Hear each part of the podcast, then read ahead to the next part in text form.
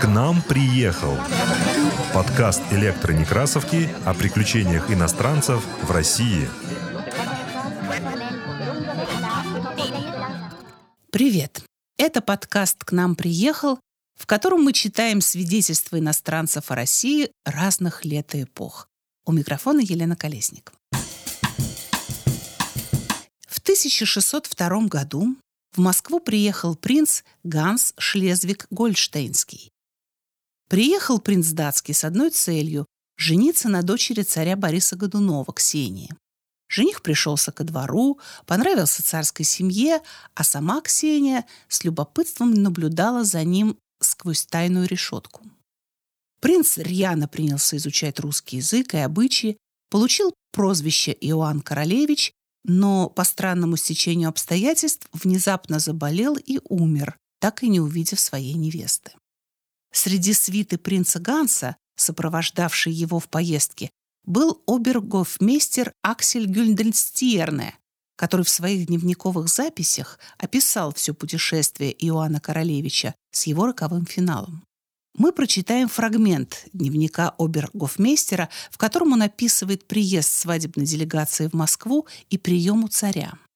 Сам Аксель Гюльденстиерне, к сожалению, также тяжело перенес поездку в Россию и на обратном пути в Европу в 1603 году скончался в дороге.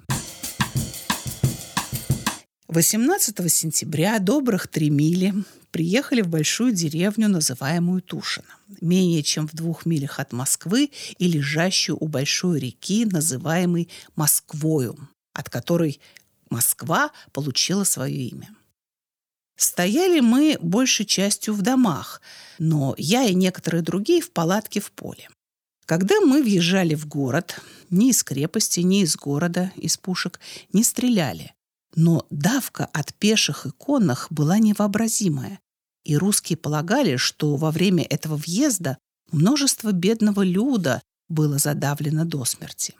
Когда мы приблизились к Москве на расстоянии полумили, Михаил Глебович, бывший нашим проводником, просил герцога Ганса, чтобы до прибытия на подворье трубачи его не трубили ни в поле, ни в городе, ибо здесь это не в обычае. На что герцог Ганс согласился. По прибытии в город мой господин, мы и все наши люди были помещены на большом подворье у самого Кремля – но так как одного двора для нас было мало, то нам отвели еще два других двора, бывших монастырскими подворьями и принадлежащие монахам, которым не особенно хотелось, чтобы на этих подворьях стояли наши люди.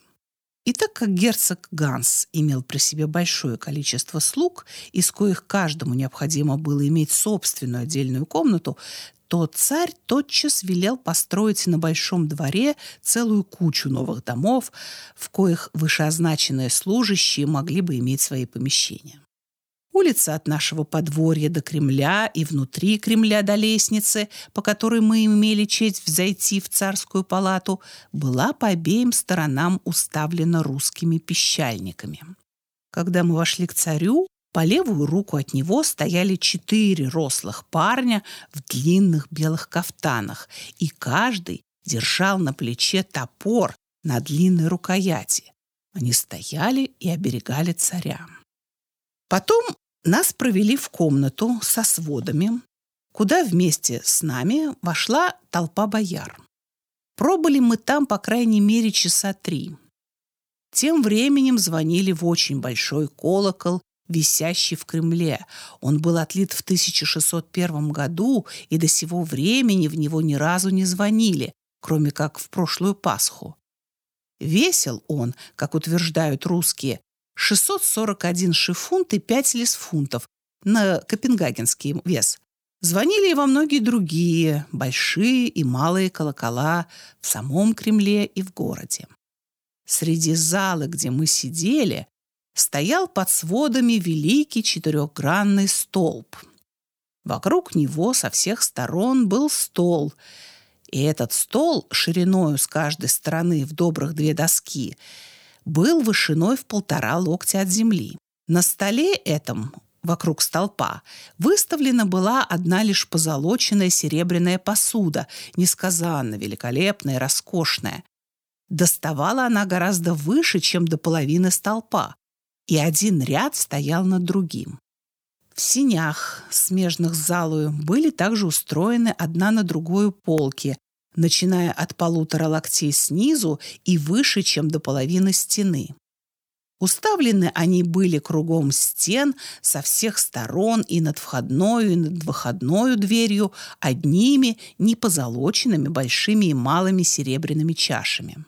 В тот же день русские прислали также моему господину русский букварь и другую русскую книгу «Откровение святого Иоанна», по которым герцог Ганс должен был учиться по-русски.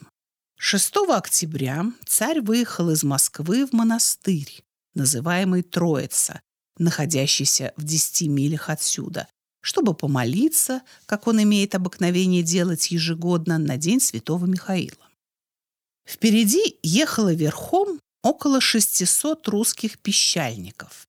За ними друг за другом 25 человек русских, ведших каждый на поводу замечательно красивую, хорошо убранную лошадь. На семи задних заводных лошадях были накинуты через седло леопардовые шкуры. За этими заводными оседланными лошадьми вели в поводу шесть красивых рыжих упряжных лошадей в сбруе из алого бархата. Впереди него ехали верхом еще два боярина. Каждый из них вез лестницу, обтянутую красным сукном, по которой он имел возможность взлезать на повозку и слезать с нее. Еще два других боярина везли в руках по подушке из парчи. За ними ехал верхом упоминаемый ясельничий по имени Михаил Игнатьевич Татищев. Потом следовал царь в золоченой повозке с небом из алого бархата, запряженной шестью красивыми светло-серыми лошадьми, в сбруе тоже из алого бархата. За ними ехал верхом его сын, царевич, одетый в парчу, а возле него бежала большая толпа бояр и русских дворян, стариков средних лет и молодых.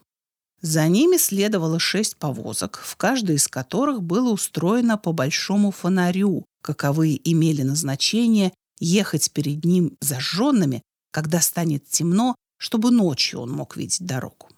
У повозок его тоже бежала большая толпа бояр, как старых, так и молодых. Через полчаса показалась другая большая толпа русских дворян верхом.